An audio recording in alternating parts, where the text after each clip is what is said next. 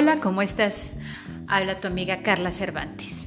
El tema de hoy que quiero tocar es alerta. La autoestima de los adolescentes está en peligro. ¿Y por qué digo esto? Bueno, ustedes saben que ahorita hay muchas modas en cuestión de la parte sexual. Sí, con tal de pertenecer a un grupo o ser de los chicos que se, según ya tienen experiencia o son libres o son dueños de sus decisiones y de su propio cuerpo y vida, hacen actos que va en contra de su sexualidad. Hay chicos y chicas que son heterosexuales y que hacen, un ejemplo, el beso de tres, tocamientos, decirle a otra chica que le gusta, darle un beso a otra chica, chica con chica o chico con chico, o tres a la vez, o declararse bisexuales. Pero ¿por qué están diciendo estas afirmaciones tan comprometidos con esa palabra de decir sí, sí, me declaro bisexual? Y siendo que en su pensamiento y en su sentimiento y en su atracción sexual son totalmente heterosexuales.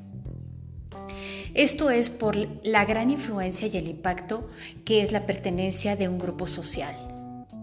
Recordemos que, como les había comentado, la sexualidad se detona a partir de la adolescencia.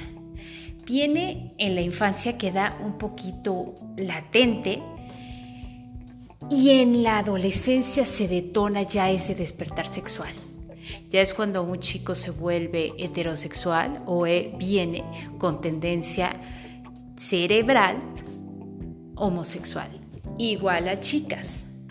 Pero la bisexualidad está muy de moda han utilizado tantas etiquetas como pansexuales, polisexuales, etcétera, etcétera, etcétera, que realmente todo es cuestión de bisexualidad. Es una libertad de pensamiento y de actuar, pero que no se han dado cuenta que tendrán consecuencias psicológicas a largo plazo. En el momento tienen la adrenalina y la dopamina en todo su mayor esplendor cuando están haciendo actos que supuestamente en nuestros padres, abuelos y nuestras generaciones anteriores eran prohibidas. Y ahora lo hacen con tanta libertad y lo, y lo publican, que eso es lo peor, lo publican en el Instagram, YouTube, TikTok y les enseñan cada cosa y hacen retos en TikTok que ellos se prestan para hacer el mismo reto. Y a las reuniones cuentan, sí, soy bisexual, sí, también me gusta una chica que tiene, pues voy a experimentar. En el momento, como les digo, es una satisfacción momentánea. Acuérdense que aquí aplica lo que es el núcleo accumbens, que es el de satisfacción momentánea o de premio. Pero viene también el castigo. Todos tenemos un lineamiento de valores dentro de cada familia y eso es diferente porque en cada familia o en cada país o en cada continente tenemos pensamientos diferentes. No es lo mismo lo que piensa un mexicano que un español, que un norteamericano, que un inglés, que un francés que un ruso, que un chino, todos tienen unos parámetros de valores según su cultura. Pero lo que es la preferencia sexual, eres hetero o homosexual. O sea, no hay otra. La bisexualidad está comprobado científicamente que un 85% de los bisexuales no lo son y que tienen una gran confusión sexual en el cual necesitan el reconocimiento de alguna persona externa para sentirse querido. Y ellos entonces abren la posibilidad de que sea mujer hombre, pero no significa que tengan una atracción, atracción sexual realmente por los dos sexos, sino solo es uno. El otro es el que le da un placer o una satisfacción emocional y un 25% son aquellos que realmente tienen un cerebro que fue desarrollado durante el quinto mes de gestación, en lo cual no fue receptor a los andrógenos necesarios o, en el caso de las chicas, el cerebro femenino sí fue receptor de algunos más andrógenos y entonces tienen un cerebro en un punto medio, ni es ginefílico ni es androfílico. Entonces, la determinación de su género, su atracción sexual, va a ser la influencia del círculo social, cómo vivan. Pueden tener a lo mejor eh, características de profesión o de comportamiento social, a lo mejor una chica un poco brusca, le gusta el fútbol, le gusta el box, le gusta la mecánica, todo lo que es a lo mejor como estereotipo de decir que es algo varonil, pero le gustan los chicos, solo que tiene unas actitudes un poco más bruscas. Igual en el caso de un cerebro de un chavo que en dado caso no tuvo pocos receptores andrógenos, entonces lo que se determina es un cerebro intermedio y puede ser un chavo que le guste el arte, el maquillaje, el, este, no sé, el estilismo, eh, la moda, pero que su atracción sexual sea le gustan las chicas, nada más que su comportamiento es un poco delicado, porque es cuando se desarrollan en un ambiente social que realmente lo toman como niño, aunque tenga gustos delicados. Y entonces él determina que su sexo o su género es masculino que le gustan las chicas, pero que su profesión o su conducta es un poco delicada. Y habrá chicas que sí le atraen este tipo de muchachos. Muchachos que sean muy creativos, muy delicados, muy tiernos, demasiado sensibles. Bueno, ese es el tipo de chicos que tienen un cerebro que está intermedio, pero su ambiente social fue aceptado como su género físico. Es hombre con gustos diferentes, tranquilos, más sensibles. Pero si en su entorno social se le está manejando como, ay, pareces niña, ay, cómo es posible que, que, te guste eso y no te guste el fútbol, ni las luchas, ni el box, pareces niña y lo están etiquetando como niña, entonces lo que impulsan es que él se fije en los hombres y se vuelva gay. Pero también él dice, es que a mí me gustan las chicas, pero me están diciendo que parezco niña, entonces debo de ser homosexual. Ahí es cuando se convierten los verdaderos bisexuales, pero esto es realmente físico. Pero volvamos al tema. El peligro es el detonamiento del desarrollo social y conductual de los adolescentes. Hay tantos y tantos que están tan confundidos. La generación de los padres de ahora, muchas veces, ahora se ha visto que hay padres que tienen 50 años y tienen chicos de primaria, de 8, 7 años. Hay señores que llegan a tener 65 años y tienen un niño en kinder.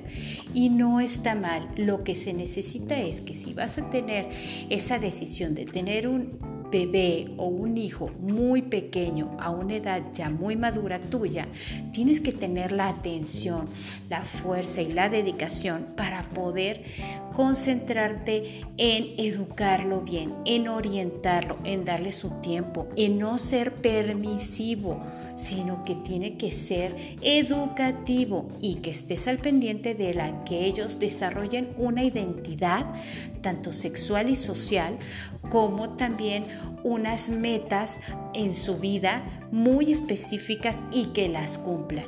No satisfacerles todo significa que los amas más o que les vas a ayudar a adelantar cosas. Tienen ellos que trabajar en sus propias metas, así como tú alguna vez lo hiciste.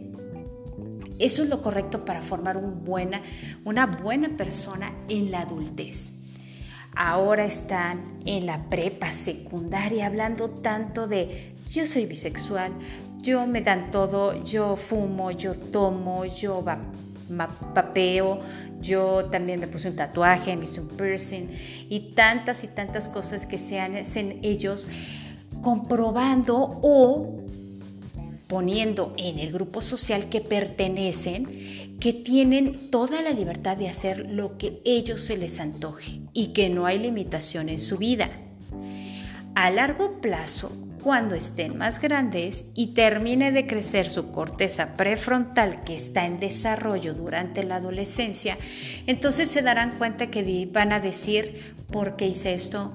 no me gustó, en el fondo no quería, no valía tanto la pena y es cuando aparecen adicciones, a lo mejor confusión sexual, entran en una depresión que se llama prematura. En su corta edad entran en una depresión profunda, llega a haber casos de suicidio, embarazos no deseados, abortos que también traen una consecuencia psicológica muy cañona que ellos tienen que trabajar y tantas y tantas secuelas en unos actos que hicieron en un momento determinado solo para pertenecer y agradar a un grupo.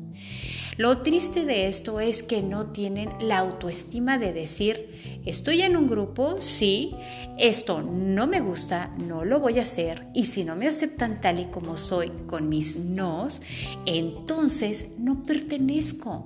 Habrá otros grupos que sí pertenezcan y les da tanto miedo el rechazo social que permiten pisar su propia dignidad o su propia decisión con tal de sonreír y decir, ay, sí me divertí. Y por dentro pueden estar verdaderamente asustados, deprimidos o hasta hacer actos que pudieran haber sido hermosos como el primer beso, la primera relación sexual o tantas cosas, lo hacen por complacer a otros. Creo que tenemos que tener mucha atención y es un foco rojo, más que rojo es súper rojo incandescente tienen que ver que no hay que permitir esto. Hay que poner atención.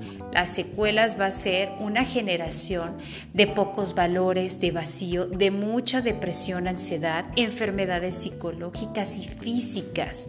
Las enfermedades psicológicas generan cáncer y hay que poner mucha atención en desarrollar y ayudar a que todos, todos los chicos de estas generaciones tengan un desarrollo pleno y que tengan una convicción de que su autoconcepto es el correcto y es el que ellos no van a lamentar en la edad adulta lo que hicieron de juventud.